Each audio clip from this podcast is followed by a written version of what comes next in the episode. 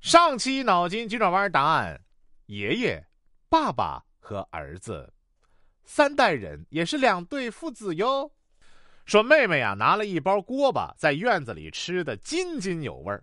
姐姐在旁边眼巴巴的看着，想吃又不好意思开口。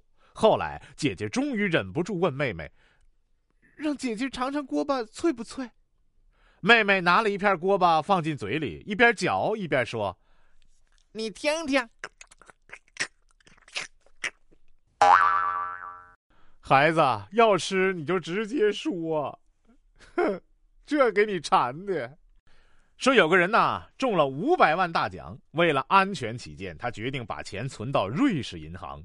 在银行里，他用极低的声音对柜台服务人员说：“我存钱五百万人民币。”柜台服务人员看了他一眼，说道。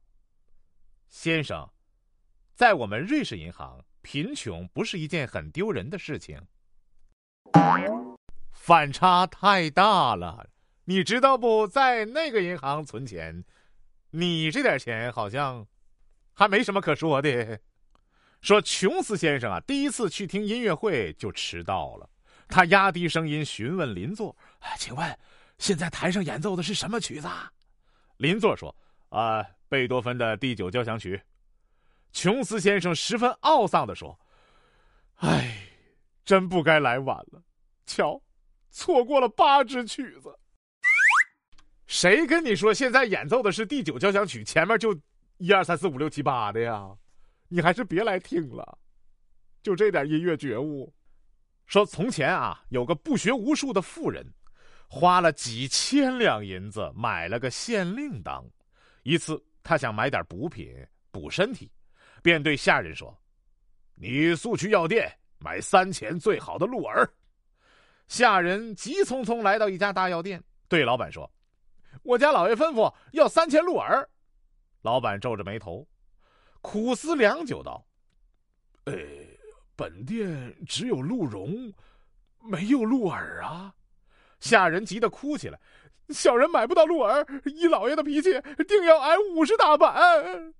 老板见状，提笔写了一首打油诗：“只因读书不用功，错把鹿茸当鹿耳。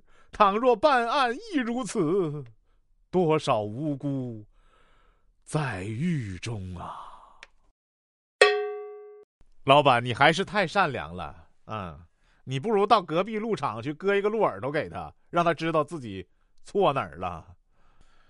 说年轻的律师第一次打官司就赢了，他回到家对老律师父亲说道：“爸爸，你还记得你经手的那宗约翰和彼得的没完没了的官司吗？